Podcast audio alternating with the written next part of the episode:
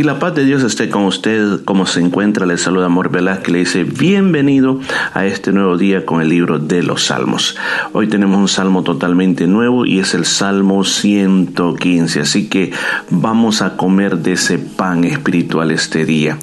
Y este Salmo 115 lleva por título La futilidad de los ídolos y la fidelidad de Dios.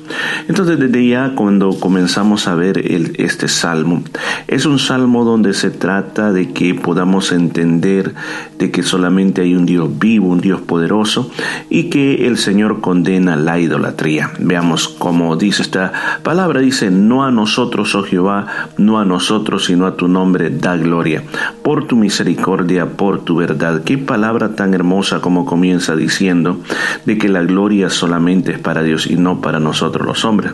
Especialmente cuando nosotros hemos hecho algo grandioso para Dios, cuando hemos logrado cosas muy hermosas, tenemos la tendencia a decir, wow, lo que yo he logrado, lo que yo he hecho. Nosotros encontramos, por ejemplo, en la Biblia como un rey llamado Nabucodonosor, dice que el Señor lo estableció en su reino y lo hizo grande y poderoso. Y un día, desde la ventana de su palacio en Babilonia, vio qué tan hermosa era Babilonia. Y él dijo, esta Babilonia que con la fuerza de mi mano yo he construido. Y dice de que vino un mensajero de parte de Dios y le dijo de que cambiara sus caminos, que comenzara a hacer misericordia y que fuera otra persona. Tuvo un año para cambiar. En ese año, pasado ese año, volvió a hacer lo mismo, volvió a vanagloriarse, volvió a tomar otra vez la gloria para él. Y dice que en ese momento él quedó, eh, le entró como una locura que él se creía que era una bestia del campo, a tal grado que ya no pudo vivir en el palacio, sino que estuvo viviendo en el patio, comiendo pasto, comiendo grama, y las uñas le crecieron, el pelo le creció, pero al final el Señor le devolvió el reino. Pero lo que le hizo entender a él de que la gloria para todo y de todo era solamente para Dios. Yo creo que cuando un ser humano comienza a robarse la gloria que le, que le pertenece a Dios es cuando nosotros comenzamos a ir en el camino de la soberbia y el camino de la soberbia es hacia abajo. Entonces por eso este salmista, salmista de escritor de este Salmo 115 comienza diciendo que solamente para Dios es la gloria, solo a su nombre la gloria y por tu misericordia y por tu verdad. No sé si usted ha notado en los últimos salmos cómo se habla de darle gloria al nombre de Dios. Es que ese nombre es tan excelso como decíamos en los salmos anteriores. Es un nombre que hemos explicado toda la significancia, pero también es un nombre que tiene autoridad, es un nombre que tiene poder. No es cualquier nombre como decir, eh, por ejemplo, imagínense, imaginarnos como decir eh, Eusebio, decir Pedro, decir Santiago, sino que es un nombre poderoso, el nombre nuestro Señor Jesucristo.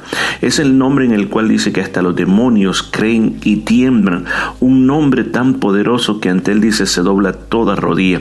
Aún más dice el Señor que muchas cosas que pasan en nuestra vida dice que es por amor de su nombre. Pero sigamos más adelante. Dice, ¿por qué han de, por qué han de decir la gente dónde está ahora su Dios? Nuestro Dios está en los cielos, todo lo que quiso ha hecho. Recuerde esto, el contexto histórico de esta época era una época donde habían muchos, pero muchos ídolos. Por ejemplo, en la tierra de Canaán, que era el lugar donde Israel, el Señor les había entregado esa tierra. Pero recuerda, ellos no, no destruyeron a todos los habitantes de ese lugar y esos habitantes tenían sus propios dioses. Por ejemplo, adoraban a Moloch, eh, un dios en el cual tenía casi como cabeza de toro, cuerpo de hombre, donde sacrificaban los primogénitos de los bebés. Ahí los ponían para eh, asegurarse la fertilidad.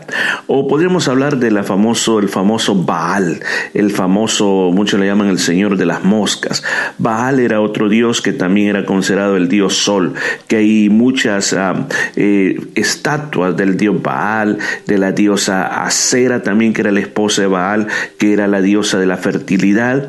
Y así había muchos otros más dioses que cada una de estas naciones tenían eh, alrededor de ellos, como por ejemplo los filisteos adoraban a Dagón. Dagón era un dios la cual era mitad pescado y mitad hombre. Entonces ellos adoraban todos estos eh, dioses, ellos les quemaban incienso, ellos este, le daban el honor, la gloria. Entonces Israel estaba rodeado de todos esos dioses. Y ellos tenían que vivir en medio de todo eso y asegurarse de adorar al único Dios verdadero. Pero la historia bíblica nos dice que muchas veces muchos reyes de Israel, aún el mismo Salomón, comenzaron a adoptar cultos hacia esos dioses. Y de repente el mismo templo se construía en honor a dioses eh, de otra nación, a dioses de otro país. Eh, recuerdo la historia de un rey que fue a visitar al, rey de, de, Asiria y cuando mira el templo y todo lo que tiene el rey de Asiria, este rey de Israel dice, mm, parece que el secreto de la victoria de ellos está en adorar a ese Dios. Y cuando él regresa, regresa a Jerusalén, él dice, mira, quiero que el templo me hagas que sea el diseño exacto como eso que yo vi allá y vamos a adorar a ese Dios aquí. Imagínense cómo el hombre siempre ha tenido esa tendencia de adorar lo que se mira en vez de adorar lo que no se mira, lo que no se mira. Porque con nuestro Dios, como dice cuando dice aquí esta pregunta, ¿por qué han de decir la gente dónde está ahora su Dios? O sea, porque Israel no tenía imágenes de Dios. Dios nunca pidió que se le hicieran imágenes. Escuchen esto. Dios nunca pidió y dijo, hágame un retrato, píntenme o, o hágame una estatua para recordarme. En ningún momento. Uno comienza a leer el libro de Éxodo y cuando va al libro de Éxodo uno se puede dar cuenta que Dios le dice que no tienen que hacer imagen de nada y está dentro de los diez mandamientos y dentro de los diez mandamientos dice claramente, pero está bien especificado, que no hay que hacerse imagen de ninguna cosa, de lo que está aquí en la tierra ni de lo que está en el cielo. Si creemos que Dios está en el cielo, pues también dice, no te va a hacer ninguna imagen. Entonces también muchas veces se le refiere a Moisés y le dice, ¿alguna vez ustedes vieron alguna figura? Cuando yo hablé con usted, dice, no, no vimos ninguna figura.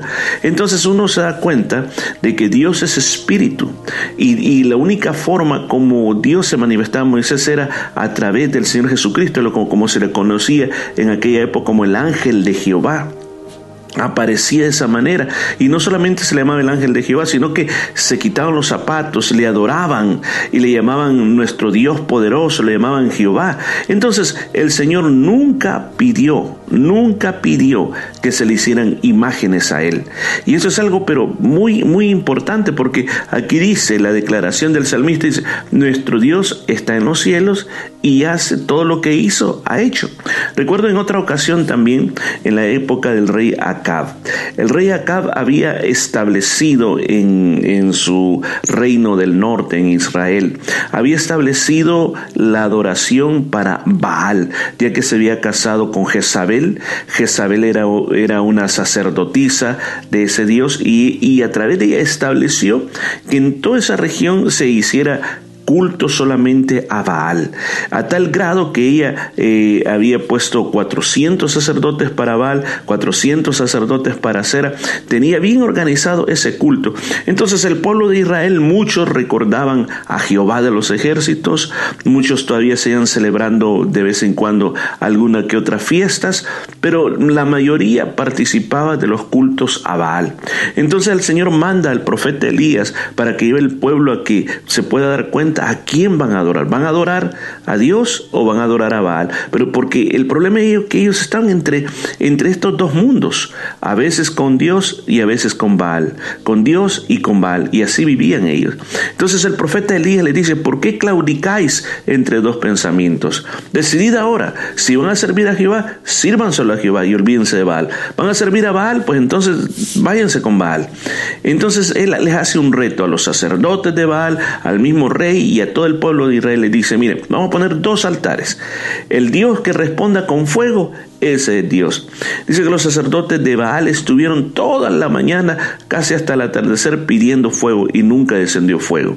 Y, Elías se burlaba de ellos, quizá andará de vacaciones, estará con otros dioses, y por más que se dice que se sajaban, o sea que se herían para que les saliera sangre, nunca respondió Baal. ¿Qué les quiso demostrar? Que Baal no era Dios. Pero cuando él clamó a Dios, el Dios todopoderoso en los cielos, y le dijo que mostrara su poder, fuego cayó del cielo y consumió el sacrificio. Entonces quedó demostrado quién era Dios. Dice que el pueblo se postró delante de Dios. Imagínense, muchas personas nosotros nos llaman locos, porque dice, ¿cómo le están pidiendo algo que no miran?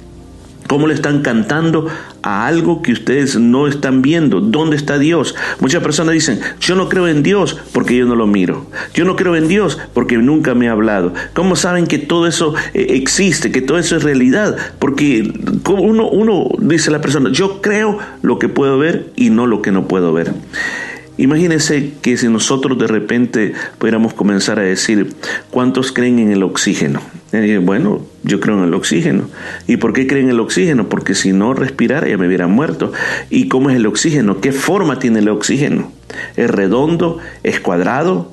¿Es verde? ¿Es amarillo? Nadie no, pues no se puede ver. La verdad que, que no, no lo podemos este, mirar con nuestros ojos físicos, pero sí podemos sentir el efecto de que existe el oxígeno. Entonces, de la misma manera, Dios no necesita una imagen para mostrar su poderío, sino que dice que Dios, Dios es espíritu y anda buscando adoradores que le adoren en espíritu y verdad. Vamos a dejar hasta aquí este salmo en estos primeros tres versículos y mañana continuamos hablando de este capítulo tan interesante. Oremos, Padre que estás en los cielos, yo te doy gracias por tu potencia y por tu poder, porque tú eres un Dios que no ha sido hecho de manos o de yeso o de metal, sino que eres un Dios que reina por toda la eternidad. Yahvé, el eterno, el todopoderoso, el gran yo soy, eso eres tú, Jesucristo, Rey de reyes y Señor de señores. Te alabamos y te glorificamos. Ayúdanos a centrarnos en tu grandeza y en tu poderío. En el nombre de Jesús, amén. Y amén. Escuchamos el día de mañana con más de este salmo.